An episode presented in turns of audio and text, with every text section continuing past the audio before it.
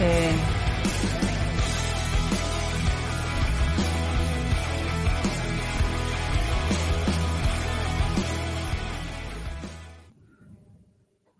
Muy buenas noches, amigos de Pico a Pico. Bienvenidos a esta edición, hoy 17 de agosto. Yo soy Mabel Cáceres. Hemos celebrado el 481 aniversario de Arequipa hace dos días. Ayer ha sido feriado en Arequipa para quienes nos ven fuera de, esta región. Y antes de entrar a la política nacional, solo quiero comentarles que está en circulación la revista El Búho, que volvió a ser impresa en una edición especial en homenaje a los 481 años de Arequipa. Y ayer hemos tenido en, en, este espacio, en un programa con la red de medios digitales del Perú, un conversatorio con tres historiadores de las ciudades de Arequipa, Huánuco y Piura que cumplen aniversario el 15 de agosto las tres tienen la misma fecha de fundación y con muy pocos años de diferencia. Huánuco fue fundada en 1939, Piura en 1932, la primera ciudad que fundaron los españoles durante la conquista. Bueno, el, diálogo ha sido muy enriquecedor y ustedes lo pueden ver en nuestro canal de YouTube o en nuestro, en nuestro Facebook del Búho o de la red de medios digitales del Perú. Muy bien, hoy, como todos saben, fue aceptada la renuncia de el eh, ex canciller, ya en este momento, el señor Béjar. A propósito de eso, va a ser nuestra encuesta del día de hoy. Eh, como saben, el fin de semana se revelaron unas declaraciones que habría hecho sobre el origen del, del terrorismo en nuestro país y se refirió también a la Marina de Guerra. Y eh, hoy día, pues, este, fue convocado a Palacio, pese a comunicados que hubo de la Cancillería, aparentemente se le solicitó la renuncia y él la presentó y ha sido aceptada ya por el presidente Pedro Castillo. No se sabe aún quién va a ser su sucesor el ex canciller Manuel Rodríguez Cuadros, que estaba siendo voceado para el cargo, ha negado esa posibilidad o que haya sido requerido para ello, lo, dijo que no. Y bueno, este, esperamos que mañana sabremos quién es el nuevo canciller. La pregunta de hoy, entonces, para la encuesta del día es, ¿está de acuerdo con que le hayan pedido la renuncia a Héctor Béjar? Nos responden con un sí o con un no en al pie de la transmisión. Hoy día vamos a hablar sobre la propuesta de rondas urbanas en la macro región sur. Eh, esta es una propuesta del Partido Perú Libre y del presidente Perú Castillo que ha generado una serie de versiones, oposiciones. Ha habido una marcha en Arequipa contra las eh, rondas urbanas. Eh, que se interpretaron como que las rondas campesinas iban a hacerse cargo de esto. Bien, vamos a aclarar un poco el, el, tema con el señor Mario Zapata. Está con nosotros. Él es coordinador de la iniciativa de estas rondas urbanas en el sur del país. Buenas noches, señor Zapata. Bienvenido. Mm, buenas noches. Un placer estar en su programa y eh, estoy a la a las expectativas y las inquietudes eh, que tiene la sociedad arequipeña respe respecto de las rondas, ¿no? Quedo a disposición, estimada Mabel. Bueno, la primera pregunta sería, las rondas campesinas eh, son muy populares y vigentes, sobre todo en el norte del país, en el centro del país. No ha sido un uso muy corriente en el sur y concretamente en Arequipa o no es así? ¿Cuál es la situación pasada, digamos, de este, este uso? En el Cusco, por ejemplo, también existen, ¿no? Este, que, que, se, que se sepa, pero en Arequipa, cuéntenos. A ver, eh, básicamente eh, lo que siempre estoy repitiendo en los medios y voy a reiterarlo aquí. eh, los contextos, o sea, no, eh, las rondas no deben ser descontextualizadas, ¿no?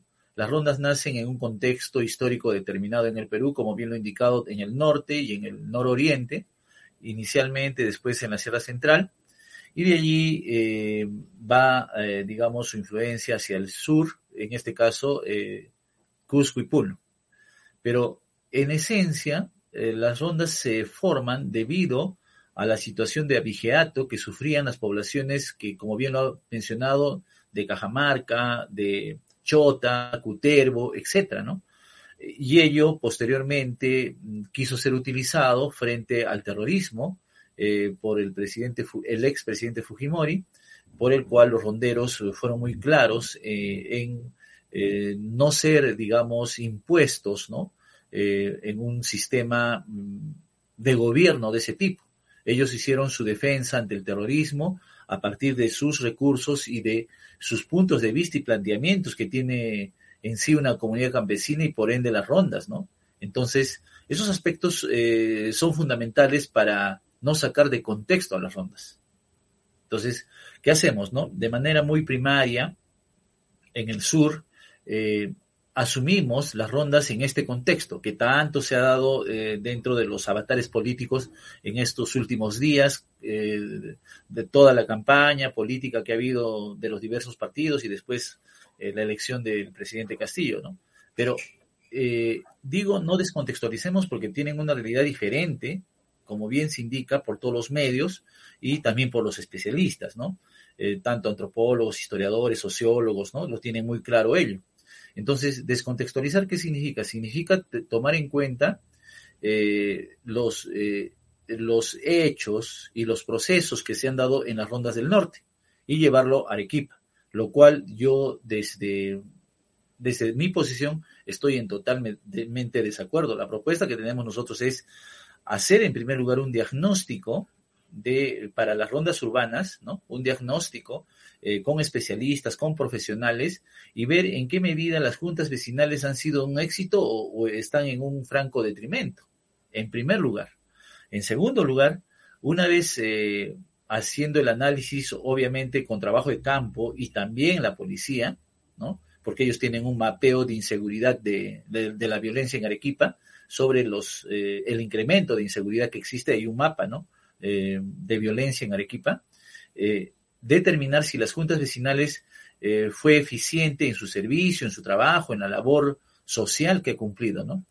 Y en las zonas que no hubiera, o sea, en las zonas, por decir allí, periurbanas, ¿no? Por no llamar urbano marginales, ¿cómo van las cosas, no? Existe, estimada Mabel, mucha, mucha acusación, mucha denuncia de la violencia que se vive en Arequipa. Entonces, eh, ¿en qué medida eh, la sociedad civil, eh, las autoridades, ¿no? el Ministerio del Interior, la policía y todos los entes que tienen como fin proteger la vida humana, darle calidad de vida al ciudadano arequipeño, se está cumpliendo con ello. Entonces, no, nosotros no estamos tomando el modelo de las rondas del norte que son básicamente rurales y venir y, aplicar aquí a, rajatabla. No, no es así. Sino, sí, como ok. Entonces, ¿cuál es la propuesta concreta? Y entre rondas campesinas, que son para el sector rural y también aquí en Arequipa se requieren, como en el sur en general, y las rondas urbanas, que son pues para eh, apoyar en la seguridad a las, a las zonas urbanas y con una necesaria coordinación con la policía, que es la entidad encargada de brindar seguridad a los ciudadanos según la Constitución, ¿no? Claro, considero de que, por ejemplo, para las zonas rurales de Arequipa, para las, eh, básicamente para las comunidades campesinas que existen en Arequipa, que son muchas, bastantes, y es la zona probablemente... ¿En qué zonas fundamentalmente estamos hablando? Cayoma, Cotahuasi, Condesuyos, o sea, todas las provincias en general, ¿no? Todas las provincias. Ya nosotros hemos venido coordinando ya hace buen tiempo con las... Con las provincias de... la sierra. A ver, porque Islay, Camaná, Carabelí, ¿también necesitarían rondas campesinas? Eh, básicamente, eh, yo no hablo de, del centro, ¿no? Del centro de la ciudad, en este caso Camaná, eh, Mollendo, Carabelí, ¿no? Sino hablo de zonas eh, donde existan comunidades campesinas, lo cual existe en Mollendo, existe en Carabelí, en las zonas altas, eh, existe eh, también en Camaná, ¿no? Incluso hoy, día hemos tenido una coordinación en Camaná sobre las comunidades y también, más allá de solamente las comunidades, los grupos focalizados de campesinos, que son objetos de violencia, robos, delincuencia, ¿no? O sea, las rondas se forman eh, en un ámbito que son las comunidades, pero también se pueden formar las rondas campesinas en ámbitos donde es zona de campesinos y que quieren ellos organizarse por su seguridad. Entonces, eh, para o agricultores, para, digamos, este, que es un término que se usa más eh, en ciertas zonas, ¿no? Quizá no lo contextualizan bien. Ya, ok. ¿Y cuál sería este el papel en esas zonas de las rondas campesinas? Eso también hay que precisar bien, ¿no? ¿Cuál es la propuesta? La propuesta fundamental es que la, eh, la jurisdicción de las rondas, en primer lugar, eh, viene a ser, hablando solamente de comunidades, dentro de la jurisdicción de la comunidad.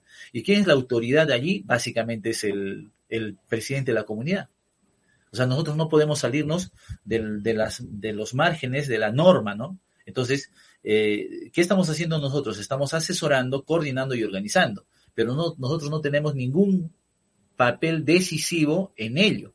Entonces tenemos, como le dije, un equipo de interdisciplinario de profesionales que van a ver la situación y van a asesorar.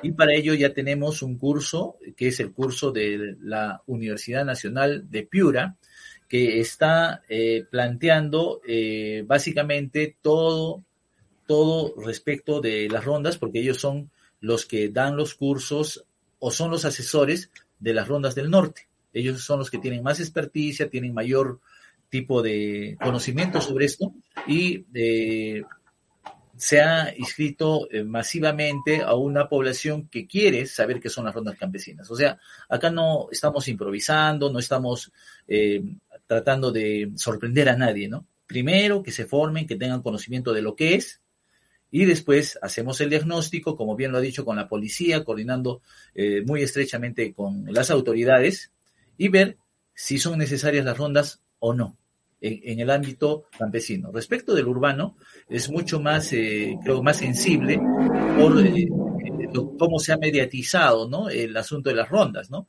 Se ha vuelto un asunto mediático, el presidente ha ofrecido, eh, el, el, Partido Político Perú Libre por otro lado, etcétera, ¿no? Lo que nosotros queremos hacer es, básicamente, dentro de lo que son las, entre comillas, rondas urbanas, hacer un diagnóstico y ver qué, qué, qué barrios qué zonas urbanas marginales han sido eh, fuertemente golpeadas por la violencia. Porque ya existen las juntas vecinales en muchos lugares, ¿no? Que son conformadas también con ese mismo objetivo y promovidas por las municipalidades. ¿Cómo no interferir entre una cosa y otra? Básicamente no vamos a asesorar o coordinar donde haya juntas vecinales que son eficientes pero en aquellas que hay, porque yo le digo, estimada Mabel, que eh, a mi persona ha habido muchas quejas de ciudadanos arequipeños que a pesar de la existencia de las juntas vecinales, hay un sinnúmero de lenocinio, todo lo que sabemos, ¿no? Todo lo que sabemos, ¿no? A pesar de las juntas. Entonces, coordinadamente con, sobre todo con el protagonista, que es el ciudadano, que es el vecino, y haciendo coherente con la policía, ver si es necesaria ahí la ronda. O sea, no, nosotros no vamos a implementar eh, ronda por encima de la Junta, imposible. Somos Por ejemplo, eh, le entiendo, le entiendo. Por ejemplo, le quiero mencionar esto. Hay una problemática con eh, la violencia contra la mujer, feminicidios. Hay una ley de protección a las víctimas de violencia, las que están en peligro, muchas, por ejemplo, de, de muerte, ¿no? Porque han recibido amenazas y tal. Y la policía pues no se da abasto y han ocurrido un, para cumplir con estas medidas de protección, hacer rondas cerca de la vivienda, etcétera, etcétera. Y se han dado muchos casos donde, contando con medida de protección, pidiendo auxilio, igual han ocurrido los feminicidios porque la policía nunca llegó y en fin, eh, o llego muy tarde y, y ocurren estas cosas, ¿no? Entonces, es un ejemplo, se me ocurre a mí, eso, por ejemplo, podría suplir estas rondas urbanas, ayudar en ese tipo de tareas de ah, protección. Sí. es muy bien su aporte porque justamente la norma lo dice, ¿no? La norma de las rondas básicamente tiene como espíritu de la parte moral, la parte ética y obviamente la parte de fiscalización. O sea, su ideario, su ideología, si por decirlo así, o la naturaleza misma de las normas es cuidar, eh, cautelar la familia, desde la parte intrínseca, ¿no? ¿Por qué? Porque eh, ¿quién, ¿quién sería el rondero? No vendría a ser el extraño de la junta vecinal, no sería, sería un pariente, un familiar que está allí con, eh, con su grupo bien preparado y a la primera situación de, de violencia actuaría, habría una actuación. Eh, en este o para proteger a los niños, por ejemplo, muchos niños este, caminan solos eh, para ir al colegio, bueno, ahorita no, pero en una situación normal sí. Y también pueden ser víctimas de acoso, etcétera, ¿no? O sea, hay muchas situaciones que requieren ojos ciudadanos, pero lo que falta es normarlos, estimularlos, etcétera. Y ahora, esto que estamos hablando suena muy bien, pero en el otro lado está esas imágenes de los ronderos eh, empuñando sables, eh, eh, machetes, perdón, y, y, el miedo que eso generó en la gente y que creen que van a venir a azotarlos, etcétera, ¿no? Eso, está descartado, supongo. Totalmente, Mabel. Por eso digo, está descontextualizado, ¿no? Tuvieron que actuar allí de esa forma por lo mismo que eran objetos de el abigeato, cosa que en Arequipa no hay, solo en las partes altas. Entonces sería mm, un poco absurdo eh, tomar un contexto totalmente diferente, ¿no? Lo primero que yo defino es que primero trabajemos en el contexto, en qué medida eh, la, ley de rondas campesinas es aplicable a nuestras, a nuestras comunidades campesinas, o como bien lo has mencionado, a los agricultores, en qué medida es aplicable. Después de haber hecho ese estudio, ellos, después de que ellos hayan internalizado que es una ronda, dirán, ¿sabes qué, eh, Mario Zapata o coordinadora Macrosur, oriéntenos, dennos los cursos, hagamos talleres, punto. En la zona urbana es más sensible, como bien lo has explicado, pero todos estamos preocupados por nuestros hijos. Salen a la calle no sabemos si regresarán. Cruzan un parque y no sabemos qué pasará.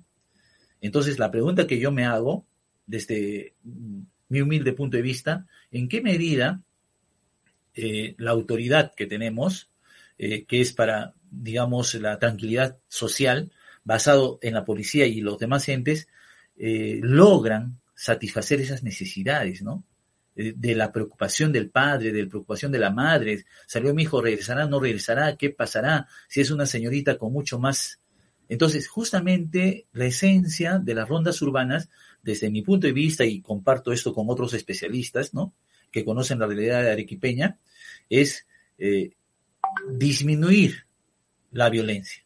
Y aunque usted no lo crea, estimada Mabel, en el norte, una vez que se implementó las rondas con su idiosincrasia, con su visión. Su cultura, ¿no? Con su cultura. Sus usos, claro. Sus usos, ha disminuido la delincuencia desde cuando lo hubo en la década del 70, los 80, en un 30 o un 20%. Son zonas que donde existen los ronderos se ha aplacado la inseguridad.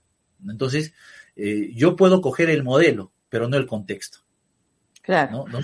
Hay que eh, adecuarlo al contexto propio. ¿Tienen ustedes algún diagnóstico? ¿Cuál es el grado de incidencia delictiva en Arequipa?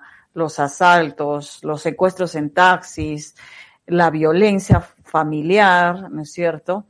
Son creo que los eh, tres de las expresiones más, en este momento, más em, preocupantes. Eh, ha habido en este año varios feminicidios muy violentos, además, ¿no? Y dejan niños huérfanos. En verdad, es, ese es uno de los problemas que, requieren urgente atención y es un hecho que la policía no se da abasto, ¿no? Es una sería una cosa importante, por ejemplo, vigilar ese tema. sí, yo creo que ese vendría a ser el entroncamiento de la idea de las rondas urbanas. ¿no? Acá no hay azote, no hay machete, sino pensar eh, técnicamente en una problemática que lo has planteado perfectamente y que se está dando en Arequipa ya pues eh, de mucho tiempo. Respecto de la incidencia, eh, nosotros vamos a coordinar con las, eh, las diversas organizaciones que existe de la mujer en Arequipa, con la policía y tomar en cuenta ese mapeo. Entonces, donde vaya, vayamos a ver el incremento o mayor incidencia de este tipo de actuaciones delictivas, nos vamos a acercar al barrio, a la urbanización, al pueblo joven y conversar con los dirigentes, con las damas, etcétera, y ver cómo le está yendo. ¿no? Una cosa es la, eh, el estadístico y otra cosa es, eh, o sea, queremos hacer ese trabajo. De un lado el estadístico sobre el incremento eh, o la incidencia de, las, de la delincuencia en diversas zonas que son reconocidas en Arequipa como zonas rojas, y de otro lado, acercarnos a las a las zonas afectadas o entendidas como zonas rojas, ¿qué piensa el pueblo? ¿Qué piensa la población? ¿Qué piensan los vecinos? Si los vecinos eh, están en desacuerdo o no han tenido ningún resultado, como pasa en el cono norte con las juntas vecinales, ellos decidirán. A ver, ellos decidirán hacer sus propias rondas para proteger a los suyos, para proteger a sus hijos, para proteger a su familia y tener esa tranquilidad, ¿no? Entonces, ese es el planteamiento. De un lado, el trabajo de campo y de otro lado, la, eh, la, organización viva de protección, que vendría a ser la policía, las juntas y eh, sobre todo las diversas asociaciones de mujeres que existen en Arequipa. Me imagino porque además eh, tanto el Ministerio Público como la policía tienen, no sé qué tan actualizado, unos mapas de delictivos, ¿no? Donde se, hay una mayor densidad de qué tipo de delitos, y más o menos la ciudad ya está distribuida eh, en función de eso, como que haría fácil ver dónde hace falta un apoyo ciudadano, por ejemplo, a la policía, etcétera, y dónde se puede, ¿no? Porque hay zonas rojas, digamos, altamente peligrosas, donde quizá no conviene más bien esto, sino una labor mucho más especializada como la de la policía. En todo caso, ¿cuáles son los pasos que se han planteado? Eh, ¿Cómo se comienza y cuál es la ruta para llegar a esto? Porque también tiene que haber una concientización a nivel de los ciudadanos, ¿no? Para incentivarlos a participar, si no, no va a funcionar. Claro, sí, muy bien, muy bien la pregunta, me, cae como el, anillo al dedo porque justamente eh, hubo un Congreso Nacional de Rondas en la ciudad de Lima el día 26 y 27 de julio, eh, al cual fuimos invitados y eh, conocimos de cerca la propuesta, ya estuvimos mucho más antes debido a la profesión que tenemos ¿no? en las ciencias sociales y, allí nos dimos cuenta de muchas cosas. ¿no? En primer lugar, elaborar, ¿qué, ¿qué, se hizo en Lima? Se nombraron este Congreso nombró 13 coordinadores para la región Arequipa. De igual forma para Moquegua y para Tacna. Por eso es que ya nosotros, con un poco de anticipación, formamos esta asociación eh, de coordinadora Macrosur, ¿no? Con nuestros hermanos de Moquegua y de Tacna, que obviamente vamos a tener conversaciones con ellas, con el fin de asesorar, coordinar y organizar. No tenemos mayor intención que eso, ¿no? Y todo pasa porque eh, las rondas son elegidas por sus bases. O sea, que no hay Mario Zapata, no hay Mabel, no hay nadie aquí, ¿no? Ellos elegirán a sus representantes y ya. Entonces, la ruta que nos hemos establecido es la siguiente, ¿no? Primero, eh, conversar, sobre todo conversar, hacer inducciones y talleres en las zonas donde hay comunidades campesinas. ¿Y qué zonas hemos pauteado? Hemos pauteado básicamente lo que es Cotahuasi, Castilla, Cailloma, eh, inicialmente. Eh, lo interesante del Congreso es que hubo participación de 120 eh, personas, de, ellos siquiera unos 60 o 70 comuneros de la región en el Congreso. Entonces, ello nos ha servido mucho para que los eh, hermanos de las comunidades se den cuenta y tomen, digamos, atención a ello. Como bien lo has dicho, primero tiene que haber un proceso de sensibilización, a pesar de que ya hay grupos eh, de la región de esta zona que están ya en el curso que está dictando la Universidad Nacional de Piura. Ya son parte del curso y el curso dura nueve semanas, ¿no? Entonces nosotros, eh, con el apoyo de los especialistas en rondas de Lima y de la universidad, vamos a acercarnos a, las, a, los, a estas provincias y vamos a trabajar con ellos primero esta etapa de sensibilización. Pero estoy hablando donde existen las comunidades campesinas y donde existe agricultura y hay asociaciones ahí. Básicamente ese es el primer paso. El segundo paso, eh, una vez hecho ello, eh, vamos a solicitar los padrones eh, que tienen las rondas nacionales para inscribir a los a los comuneros o los que deseen formar las rondas y hacer el proceso con los abogados que tenemos frente a registros públicos, ¿no?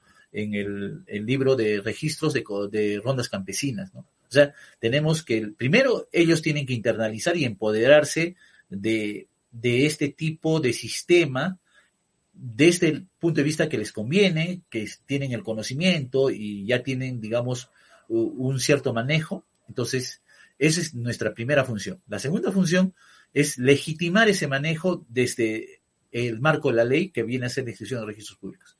Y el tercer paso es que estas rondas que se formen en la zona rural ingresen al marco del Ministerio del Interior, porque ahí existe una oficina, un área de rondas campesinas.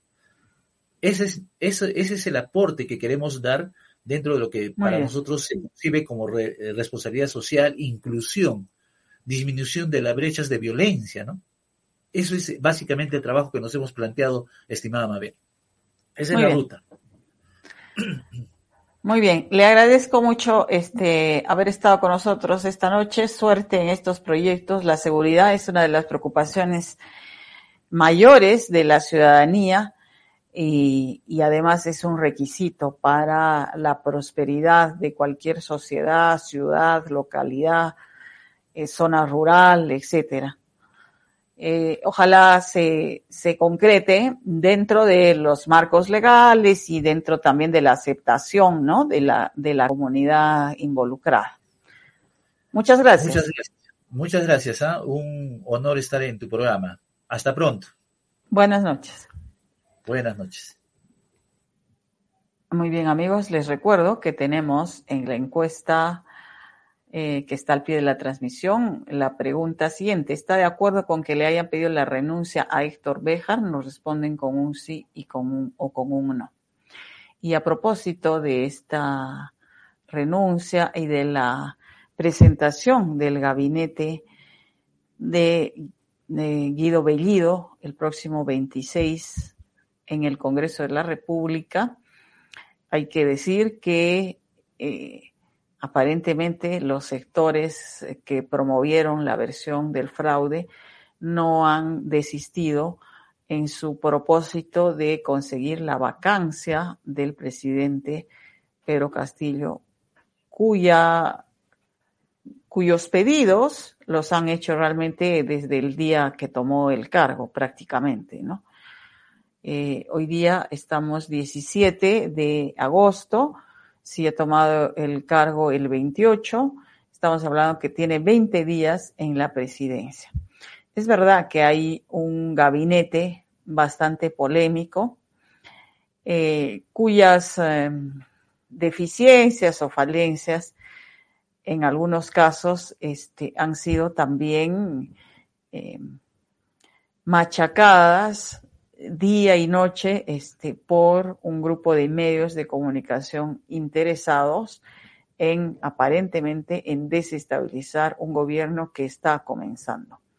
Y de haber una vacancia presidencial, pasaríamos de la situación inestable que tenemos hoy en día a un caos eh, declarado y probablemente inmanejable el día 15, que hubo la, una sesión solemne y, una rendición de cuentas de parte del alcalde provincial que invitó a las autoridades nacionales, acudió a nuestra ciudad la presidenta actual del Congreso, María del Carmen Alba, a la cual se le entregó las llaves de la ciudad y se le declaró huésped ilustre algo que no ha sido muy bien tomado por la generalidad de la población e incluso se produjo un incidente a su salida del Teatro Municipal con un grupo de personas que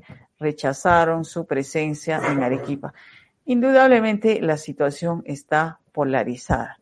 No, no es em, eh, deseable que ocurran estas cosas, que le griten a una autoridad corrupta, etcétera, etcétera, pero dada la situación también es un poco provocador de parte del alcalde provincial hacer este tipo de distinciones a autoridades políticas, cuando la situación política precisamente está eh, en una situación explosiva, ¿no? Es este, conociendo que Arequipa ha, respaldado mayoritariamente a eh, Pedro Castillo en la votación de la segunda vuelta. Entonces, este, era esperable que algo así se produjera. Y bueno, este, no, no, no ha sido lo más prudente que ha podido hacer Omar Candia en estas circunstancias, ¿no? Pero lo que yo quiero resaltar y mencionar es la convocatoria que hay para este sábado a una marcha que se denomina Marcha Arequipa Vacancia Ya, convocada para el sábado 21 de agosto a las 3 de la tarde en la avenida Bolognesi, en el monumento, en Yanaguara.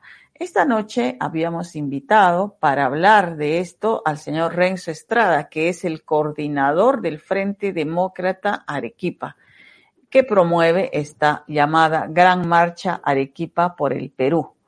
No ha podido estar con nosotros, lamentablemente, eh, lo esperábamos a esta hora, canceló, eh, ya bastante tarde como para tener otro vocero de ese, de ese frente y de esa tendencia política, que es nuestro deseo escucharlos también. Vamos a insistir con la invitación, ojalá lo podamos tener antes de que se realice la marcha para que nos explique qué es lo que esperan conseguir con esta, con esta marcha, ¿no? Y cuál es en realidad su grado de responsabilidad frente a lo que está pasando, lo que podría pasar con el país. Muchos analistas, y acá también lo hemos expresado, eh, señalan que en general la vacancia presidencial no debiera ser una cosa de juego y tan fácil como está ocurriendo los últimos años en nuestro país y debe regularse. Todos han coincidido también que hay que hacer una modificación en ese artículo que habla de la incapacidad moral permanente porque es demasiado difuso, es eh, mm, de amplia interpretación y cuando tenemos congresos como los que tenemos, ¿no? El actual parece que no se va a diferenciar mucho al, al momento, no se diferencia mucho del anterior y del anterior que fue cerrado, del anterior que fue para completar el periodo que fue atroz, aquí lo hemos comentado muchas veces, y del anterior que fue cerrado, que estuvo por el estilo, ¿no? Este Congreso está en ese camino y un pedido de vacancia, eh, francamente, es un atentado a la estabilidad política del país y a la democracia, porque la democracia implica aceptar los resultados electorales. Y si no les gustan los ministros que pone Pedro Castillo, que seguramente hay algunos, no todos, tampoco hay que generalizar, que no parecen idóneos eh, ni adecuados para el cargo, para eso está el Congreso, para que lo censure a los ministros, ¿no? Claramente tiene esa atribución el Congreso. Este ministro no cumple estándares mínimos, consideramos que no, lo censuramos y tienen los votos, lo pueden hacer. Esa es la vía democrática, ¿no? Pedir vacancia o como la congresista Marta Moyano ha declarado ayer o anteayer que él no le va a llamar presidente a Pedro Castillo porque para ella no es presidente, es ilegítimo. Entonces, hoy día me enjuician a mí, me, me llevan al Poder Judicial y el juez me dicta una sentencia y yo voy a decir, no pienso obedecerla, no pienso este, hacer lo que el juez ha ordenado, porque yo no, no le voy a llamar juez en principio, porque considero que es ilegítimo. Eso es, francamente, promover la anarquía y es lo más antidemocrático que puede haber. La democracia esencialmente es tener derechos, reclamar los derechos, pero al mismo tiempo comprometerse a unos deberes, ¿no? Entonces, si yo me reclamo demócrata y, quiero que me respeten mis derechos y lo que yo decida, mi libertad de pensamiento, mi libertad de expresión, lo que fuera, no puedo negarle lo mismo a los demás. Y ese es mi deber, respetar eh, las instituciones, las leyes y los derechos de los demás. Si había una elección, se ha proclamado unos resultados y hay unas instituciones que encargadas de ello legalmente y todo ha transcurrido dentro de la legalidad, pese a que no nos guste, tenemos que aceptarlo. Y resulta muy, muy, muy mm, curioso, ¿no? Que eh, hay un sector político que ha quedado fuera del sistema de partidos eh, vigente, aceptado por el Perú, porque no han conseguido los votos, algunos no han logrado inscribirse, anuncian para esta marcha de este sábado en Arequipa la presencia de Jorge del Castillo, del APRA, alto dirigente aprista, ¿no?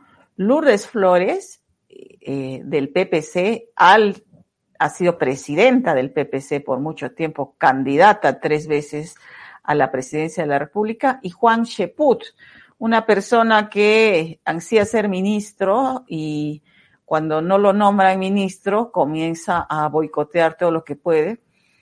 Estuvo en el partido PPK, que se cambió de nombre a Contigo, y también, igual que el APRA, igual que Lourdes Flores, han perdido su inscripción porque no han logrado el mínimo del 5% de la votación nacional.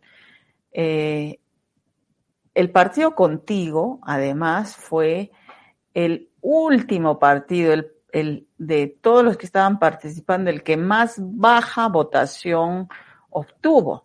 Votaron por contigo Juan Sheput, sus padres y un par de amigos, probablemente, ¿no? También había otros, otros personajes en contigo, pero realmente es, una vergüenza esta ah, actitud de malos perdedores, ¿no? La señora Lourdes Flores, que además ha fungido de abogada de Fuerza Popular durante estas reclamaciones ante el Jurado Nacional de Elecciones, ella anunció su retiro de la política activa hace un buen tiempo ya. De hecho, por eso dejó la presidencia. Ella se, iba, se mantiene en el partido y tal, pero no para hacer proselitismo, porque para eso hay otros líderes que representan. Ella más o menos lo está haciendo como a título personal. Entonces, ¿cómo es posible que una política no actúe con su partido y a título personal promueve estas eh, desórdenes que no hacen sino empeorar la situación en la que ya estamos, ¿no? Lo que le corresponde a los políticos decentes, ¿no? es hacer uso de los foros y las normas que la propia ley prevé para oponerse a lo que no les parezca del gobierno en funciones. Es, para eso está el Congreso y también el Poder Judicial, porque se pueden plantear acciones eh, de cumplimiento, acciones este, de inconstitucionalidad para las medidas o, políticas que el gobierno pretenda aplicar. Lo que no debería hacerse es esta especie de desconocimiento, en primer lugar, de su derrota electoral. No solamente Fuerza Popular ha perdido y ha perdido la candidata Keiko Fujimori, que una vez más no ha sido capaz de reconocer su derrota, de reconocer la victoria del oponente y de, como dictan las normas mínimas de cortesía y de la política, ir a saludarlo, ser oposición en el Congreso, por supuesto, eso le corresponde y nadie se lo niega, pero una, una oposición leal a la democracia, eh, genuina con las normas eh, que existen y dentro de lo que la práctica política y la decencia mandan, ¿no? Pero eso parece que no es compatible con ese partido, al menos. Y estos otros partidos de perdedores, perdedores, ¿no? O sea, ya más perdedor que contigo no hay, ¿no? Y este señor Sheput, que está con uno mientras lo llama y lo convoca. Luego lo dejan de llamar y entonces comienza a lanzar piedras. Eso ha hecho con Toledo, eso ha hecho con PPK, eso ha hecho con Ollanta Humala, con quien coqueteaba todo el tiempo. Y este, antes era un antifujimorista total y ahora es un defensor total también del fujimorismo. En fin, eh, es realmente todo lo que los políticos, y esto va para los jóvenes, no deberían hacer nunca.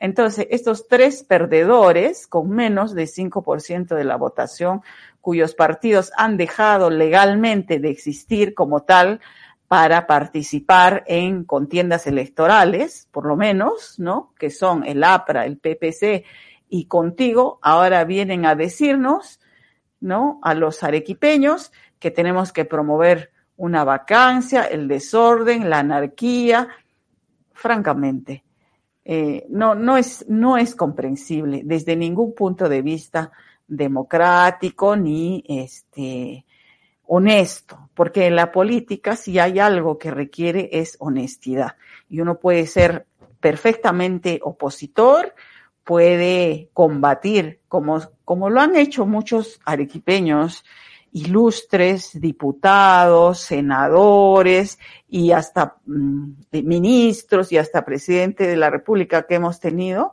desde un ejercicio eh, decente, eh, genuinamente em, honesto de, de, su pensamiento, lo que creen políticamente, no de pequeños intereses, a ver si soy nombrada ministra o, por ejemplo, en el caso de la señora Lourdes Flores Nano, de los honorarios que cobra como abogada a fuerza popular. Entonces, este, eh, en la medida que esto, la política se practique así, realmente vamos a ir de mal en peor. Esto no quiere decir y de ninguna manera que estemos abogando aquí porque nadie se oponga al, al, al gobierno de Pedro Castillo y que algunas de las de las cosas que los más afiebrados militantes de Perú Libre quieran implementar o restringir algún derecho o eh, pasar por encima de alguna norma constitucional o como algunos también creen, ¿no? Seguir por los pasos de algunos gobiernos de izquierda que intentan perpetuarse en el poder a través de la modificación arbitraria de la Constitución y la ampliación de los plazos, porque la reelección presidencial no está permitida en el país, ¿no? Como en muchos otros países. Y es una de las cosas que cuando se hacen nuevas constituciones, se promueve, eh, se da un golpe de Estado, digamos, este, no por la fuerza, pero legal, como ocurrió en el Perú en 1992, como ha ocurrido en otros países donde han cambiado la constitución para permitir la reelección inmediata. Lo hizo Evo Morales, lo hizo Rafael Correa, lo hizo Hugo Chávez, ¿no es cierto? Eh, lo hizo Daniel Ortega en Nicaragua y lo hizo Alberto Fujimori en Perú. No olvidemos eso. Alberto Fujimori eh, eh, cerró el Congreso de la República, promovió una nueva constitución para fundamentalmente dos cosas. Uno, permitir su reelección. Así que esto que dicen que hizo, qué miedo, que eh, van a hacer lo mismo que Chávez, lo mismo que Evo Morales, etcétera, en el Perú ya lo, ya lo hicieron.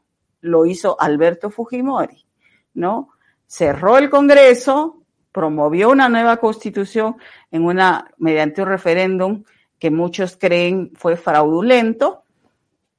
Se convocó una asamblea constituyente, que es lo que no quieren bajo ninguna eh, eh, circunstancia que ocurra ahora, eso lo hizo Alberto Fujimori, ¿no? Convocó una nueva constitución, ¿dónde? Primer cambio, reelección presidencial. Y Alberto Fujimori se reeligió una vez, intentó reelegirse dos veces. Cuando la constitución que él mismo había firmado decía que solo podía haber una reelección. Entonces, eh, el Congreso hizo una interpretación auténtica, entre comillas, de la Constitución para decir que la primera elección no valía porque no era con esta Constitución y que con esta Constitución solo había sido elegido una vez cuando ya era una reelección, ¿no? Y por lo tanto, este, sí podía hacer una reelección más. Así lo interpretaron en el Congreso y cuando el Tribunal de Garantías Constitucionales, como así se llamaba en ese momento, lo que hoy es el Tribunal Constitucional, el Tribunal de Garantías Constitucionales, a través de tres magistrados, eh, declaró inconstitucional esa interpretación auténtica y eh, ordenó que esa ley no fuera vigente, por lo tanto, eh, Alberto Fujimori no podía re reelegirse. No se estaba reeligiendo, se estaba re reeligiendo para un tercer periodo. Y cuando hicieron eso tres magistrados del Tribunal Constitucional, eh, los destituyeron, los echaron, los votaron, ¿no? Eso generó la primera gran marcha de jóvenes contra el gobierno de Fujimori. Ahí comenzó realmente su debacle. Hasta entonces era popular, ¿no? Pero, y había pues mucho control a través de los medios y desactivó los sindicatos, entonces no había quien proteste, ¿no? Pero a partir de eso salieron los jóvenes, así como salieron ahora los llamados jóvenes del centenario, eso ya ocurrió en 1997. Salieron a protestar por la arbitraria destitución de tres magistrados del Tribunal de Garantías Constitucionales que se oponían a la ley de la re-reelección, una ley de interpretación auténtica, que así se llamó, que el Congreso Fujimorista de entonces eh, promulgó. Y sí, permitió, y así fue como postuló en el año 2000 y ganó con fraude su tercera elección. Y eh, pese a que las grandes marchas que hubieron, como la marcha de los cuatro suyos, Vladimiro Montesinos mmm, logró eh, desprestigiar la marcha, eh, provocando un incendio en el Banco de la Nación donde murieron seis trabajadores para imputarles que eso lo habían hecho los terroristas que estaban oponiéndose al gobierno de Alberto Fujimori. Así que estas tácticas de terroristas, este, estas eh, tácticas de tomar el control del Tribunal Constitucional, de, de descalificar las marchas eh, y sobre todo de derogar la Constitución para hacer una a su medida, eso ya pasó en el Perú. Entonces, eso no quiere decir que vamos a aceptar, por más que sea del otro lado que está ahora Pedro Castillo, una actitud semejante, ¿no? Una dictadura y el abuso del poder es criticable de cualquier, de desde cualquier lado. Pero no nos vengan a dar discursos de eh, democracia tal, las mismas personas que apoyan y siguen apoyando y legitimando lo que hizo Alberto Fujimori, que es exactamente lo mismo que ahora se teme que puede pasar con una asamblea constituyente. Entonces, eh, el día 26, que es la investidura o voto de confianza para el gabinete Guido Bellido, eh, probablemente no se la den o por lo menos censuren a varios ministros. Ya lo que ha pasado con Béjar, que además, bueno, lamentablemente el señor Héctor Béjar ofrecía demasiados flancos y demasiada polarización y aparentemente eh, su pensamiento eh, no resulta tolerable porque se, además se ha quedado no sé, pues en los años 60, no, no hay una modernización del discurso, ¿no? Porque sigue la CIA y la Washington, son cosas que ya no tienen el peso y que sí tuvieron en el pasado, realmente, ¿no? Pero que en las, en las actuales circunstancias eh, resulta un poco exagerado o por lo menos este forzado, ¿no? Pretender que eso está pasando, en fin. Eh, así que el despacho, además del Ministerio de Relaciones Exteriores, es tan delicado respecto a lo que el país tiene que proyectar y relacionarse con el resto del mundo que una ideologización tan tan radical eh, no parece favorecer, por lo menos en los tiempos actuales para el Perú. Entonces, bueno, hay un escollo menos, pero no es eso lo que este sector que tiene eh, relación con el Congreso, con algunos congresistas, particularmente Fuerza Popular. Ustedes han escuchado a la congresista Marta Moyano, no están buscando que cambien ministros porque este es peligroso, porque este no me gusta. No, lo que ellos están buscando es la vacancia. Y lo dicen claramente en las convocatorias a sus marchas. ¿Y quiénes están detrás de eso? líderes políticos, además de Fuerza Popular, que ha perdido las elecciones, líderes políticos que deberían por lo menos hacer un tiempo de silencio, ¿no? Porque con el 0.5% de la votación que logró el señor Juan Sheput, francamente no tiene autoridad alguna para venir a hablar.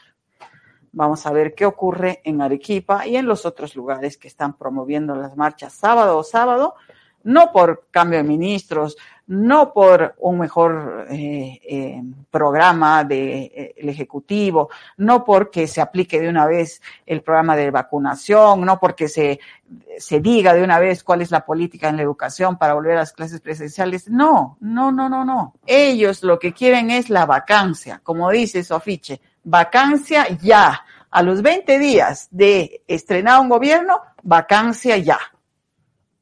¿Quién lo pide? Jorge el Castillo, Lourdes Flores, Juan Cheput. Y además, bueno, aquí hay Andrés Capelletti, Lucas Jersey.